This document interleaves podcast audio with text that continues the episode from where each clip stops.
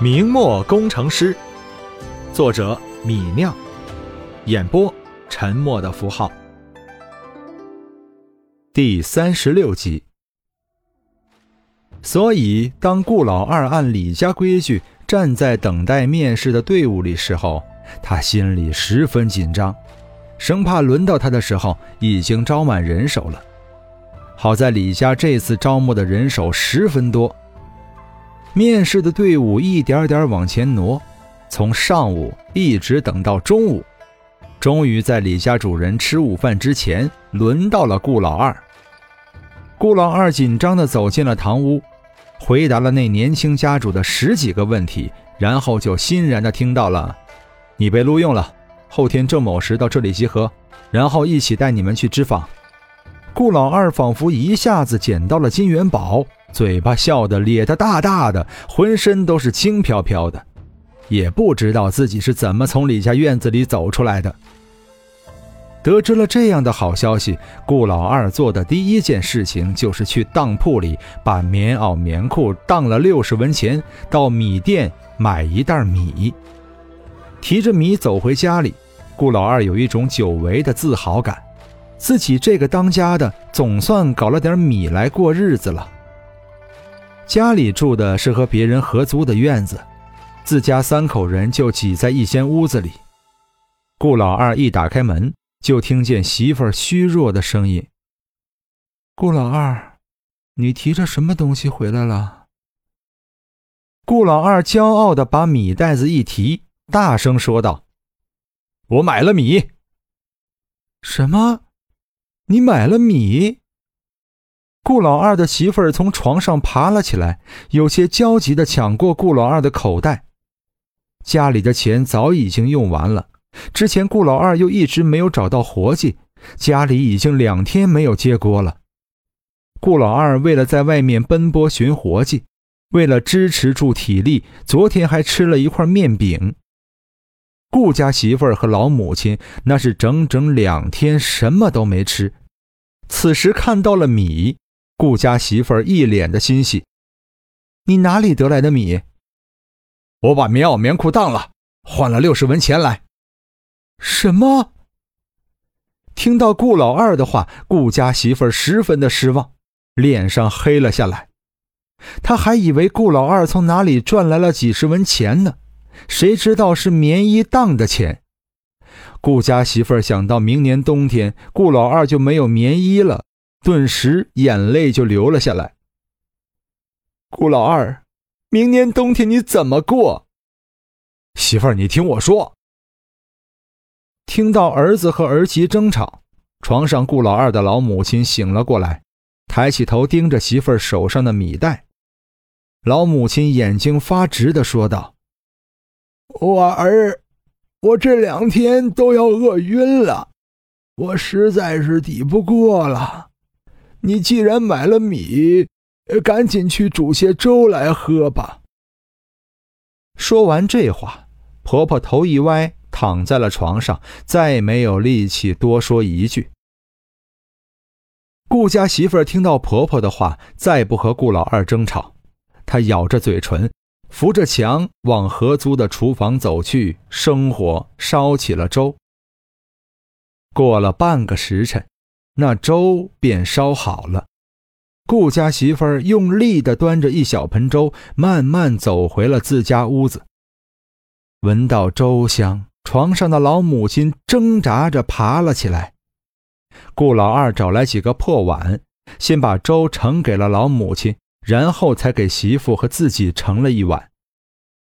顾家媳妇儿还在揪心顾老二的棉衣，背对着顾老二不肯说话。老母亲也不顾粥烫，用力喝了一口，便全部咽了下去。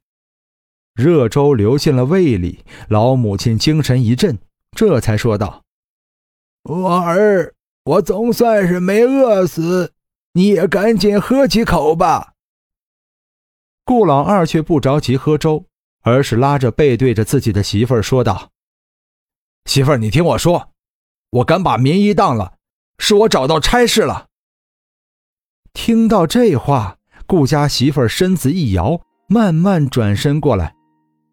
什么差事？做李家的职工，一个月有二两银子月钱，还三餐管饭有肉。什么？城东李家呀，就是我上次和你说的卖肥皂的李家，他家新建了脂坊，招了我做职工了，一个月二两银子月钱还管饭，所以我才敢把棉衣当掉的。等下个月拿到了月钱，我就能把棉衣赎回来了。顾家媳妇儿听到这样的好消息，感觉是老天终于睁开了眼。她坐在椅子上愣了半天，这才高兴地笑了几声。笑着笑着，她又哭了起来。不过这一次，她是高兴地哭着。二两月钱足够买两百斤米，足够三口人的衣食住行。终于，自己家云开日出。有饭吃了。这兵荒马乱、民不聊生的年头，有饭吃是多么值得高兴的一件事儿啊！顾老二赶紧把盛着粥的饭碗举到媳妇儿面前，大声说道：“媳妇儿，你赶快吃几口粥，然后也去李家面试去。我听说他家女工也招，要是把你也录用了，我们家就红火了。”顾家媳妇愣了愣，然后飞快地擦掉了眼泪，端起粥，大口地喝了几口。喝完几口，他就拍了拍衣服上的柴灰，要往李家去，却被顾老二拉住了。媳妇儿，再喝两口，别走到半路倒地上了。顾家媳妇点了点头，用力地喝了两口粥，便再不管顾老二，推开门往城东李家的院子跑去。招募了四百名新人，李直把职工们分为四十组，每组职工配一名组长，从肥皂作坊里选取有能力的亲戚充任，换做主管，月钱三两。而肥皂作坊空出来的四十个岗位，则用新招募的人顶替。三月底，李直定做的飞梭织机就全部组装好了。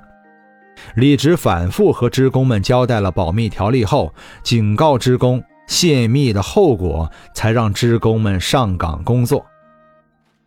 为了保护飞梭织机的秘密，李直招募人手时候，并不强调织布经验，而是重视职工的老实本分。所以刚开始的时候，一些职工的操作还不熟练，但李直给的福利这么好，职工们工作时候都十分用心。不熟练的人练上几天，便也熟练了。虽然工作未满一个月，暂时没有拿到月钱，但是职工们还是被李直三餐有肉的福利震撼到了。每天早上或吃馒头，或吃稀饭，固定有一个鸡蛋；每天下午管饱的米饭，每人有三两猪肉。更别提每天中午东家还提供额外的一餐，而且也有三两猪肉。对于一天只吃两顿、极少荤腥的大明朝平民来说，这简直是贵族般的待遇了。在没见过世面的平民心里，就是那些做大生意的老爷们在吃上面也只能这样吧。李直并不担心买不到猪肉或者鸡蛋、鸡肉。因为天津距离京城也就二百多里，而京城附近有大量的养猪户为人口百万的京师提供肉食。如果天津的肉价上涨的话，会有无数的猪肉贩子去京城贩猪到天津来。